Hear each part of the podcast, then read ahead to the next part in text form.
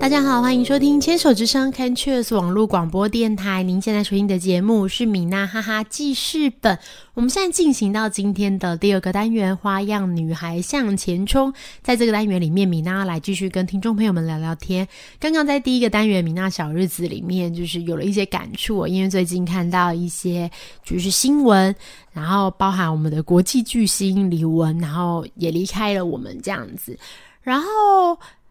很多朋友就跟我说这件事的原因，是因为就是呃，李玟最后后来发现，其实应该是有罹患乳癌。虽然在他生前的时候没有没有特别说到这件事情，但是就是后来有确认，应该是有罹患乳癌这样子。在罹患癌症，然后跟有忧郁的情况发生，这个我必须说是非常非常常见的。我们在前两天呢，也举办了一个就是年轻乳癌社团的这个版剧，这样，我们那个花样女孩 Go Go Go 就是年轻的乳癌社团，然后。就是台湾年轻病友协会的社团这样，那我们常常会举办很多病友间的聚会。那在这个病友间的聚会里面，我们会邀请到就是病人，然后跟主治医师来一起跟大家聊聊天。有的时候我觉得很有趣哦，因为就是大家常常在医院看到医师的时间都是很短暂的，然后医师能回答的这个内容其实都很制式，因为时间就是这么短嘛。这样，然后我们有时候就会。就是邀请医师来现场，然后就会跟医师说：“你做好准备了吗？我们今天就是要把你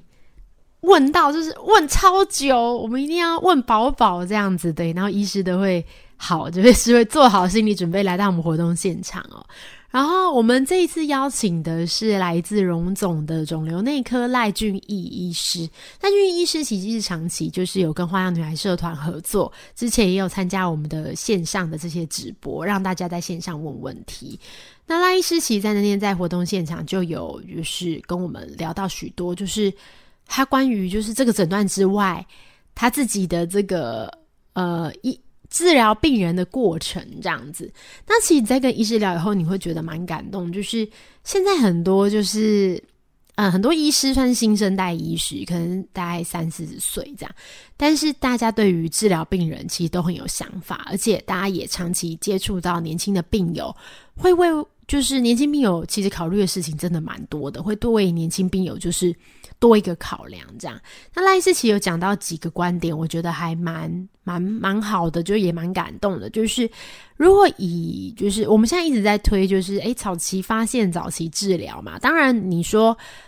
呃，诶你发现都可能很晚。我觉得这是另外一个部分，因为现在的医疗新科技也非常的发达，所以你只要有发现，不要拖着，其实都是最好的选择。不过跟以前的比起来，我们以前呃早期发现的治疗选择比较少，但现在早期发现、早期治疗的这个医药选择非常多。所以医师就跟我们分享说，如果现在是早期发现、早期治疗，其实你的预后啊，就是你去预测你生病之后你的存活年限，其实是跟那个。没有生病的人一样的假设就是，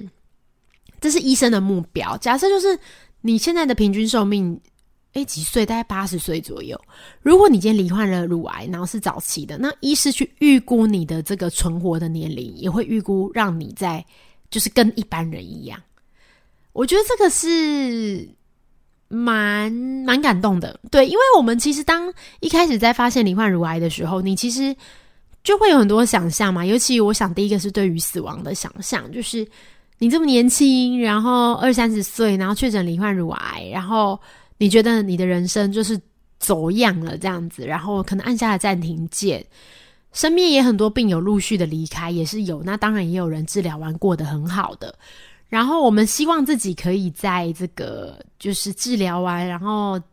就是。吃了就是很多药，然后打了很多针，做了很多治疗之后，也可以跟正常人一样回归正常生活。虽然我们就是讲都是这样讲，但事实上就是年轻人离癌，我觉得有一个很让人焦虑的地方，就是假设你的平均寿命是八十岁好了，你今天六十岁罹患癌症，你可能有二十岁的时间，你要需要去维持你的就是身心健康，不管是生理还是心理这样。你会想说，好，我要好好做好这二十年。但是今天呢，如果当你是二十岁离癌或者三十岁离癌，你想想看，今天这个复发，关于肿瘤的复发的转移的恐惧，它会陪伴着你，然后它会陪伴你，可能五十年或六十年，你可能三不五时的会想到，就是，哎，我我现在就是还是就是在这个轨道上吗？我会不会临时有什么突发状况？我自己在那个端午节的时候，因为端午节我去高雄玩，然后端午节高去高雄玩的时候，我在洗澡的时候就发现，就是我的胸部就是有，就是跟平常不如于往常的分泌物这样。然后你知道，当然就是超震撼，对，因为我觉得像我现在已经确诊八年了，你还是有一点风吹草动，你都会吓吓吓爆这样。然后就是。那时候就是也是有很冷静，尽量啦，尽量的冷静下来。然后当然也跑了一些，就是人生跑马灯。好，那冷静下来之后呢，就是 你就赶快去跟医疗人员确认，然后也就是有上网查询，后来确认说，哎，应该是就是发炎这样子。对，后来也。回诊有在跟医生说这件事情，可是我当下就会觉得，就是人真的是蛮脆弱的，就是不管你过了多久，你只要身体有点异状，你真的是会吓到，就是你全身上会起鸡皮疙瘩这样子，因为你不知道你以前走过的路会不会需要再重来重走一次，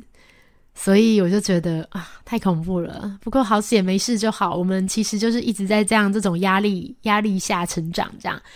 所以就会。讲到就是说，其实之前有在网络上看到，就是罹患重大疾病也是一种重大创伤，就是像像你经历了不管是大地震或是战争这样，它其实对你的人生就是一个重大创伤，所以很多人会引起心理相关的疾病。所以我们刚刚有聊到，就是。如果你在这个长期的情绪压力，可能三十年、五十年都要烦恼复发转移的恐惧，对你的精神其实是有一定程度的压力。然后再加上就是现在大家有时候又要烦恼的事情很多，所以合并就是各种合并，就是可能会同时有忧郁症，然后同时又会。就是在治疗癌症这样，我们其实遇到蛮多病友是这样的状况，但是这件事情我觉得很微妙的是，因为每个人的身体状况都不同。我们有遇过，就是本来忧郁症很严重的病友，然后他在确诊罹患乳癌之后，他好像为他的这个情绪找到一个出口，他反而把情绪控制住了，就是从很严重的状态控制住这样，然后。开始尽量的，就是转移目标到治疗治疗癌症这样，但是也有遇过，就是本来就是完全没有事，心理状况也都正常，但是在就是得到癌症之后，因为压力太大，然后开始也同时开启忧郁症的治疗，这真的是很多的，然后没有一个标准答案。那唯一能说的就是，不管你是不是。有同样的答案或不同的方式都好，就是这些都是属于你自己的身体状态。我们就是要自我做觉察，不要就是有时候觉得没有什么就忽略了。比如说，我都睡不着，不是我，我睡得着。就是如果有人都睡不着，那有一些就是会想说，诶，如果真的很睡不着，会影响到日常生活，是不是要去看就是心理医师？然后还是说要不要拿药？那有些人会很就是抗拒去拿药这样子，可是我们之前有跟医师聊过，就是有的时候只是你心里，就是你的身体，你的身体跟你的心理的这个这个门槛嘛，就是你有没有跨过去？有时候就是你的身体跟不上你的心理，所以你会觉得有失眠啊，或者是不管是。喘不过气啊！哦，有时候我也会，就是会觉得压力很大的时候。那这个时候其实可以靠一点就是药物的帮忙，就可以让你很快很顺利的度过。那在这个之外呢，也别忘了必须要就是适时的休息。真的来参加就是聚会，不一定是乳癌聚会，就各种聚会。我觉得一个好处是，你可以就是或是你在医院里认识一些新朋友。就是我觉得最重要的是，你能不能找到你的同温层。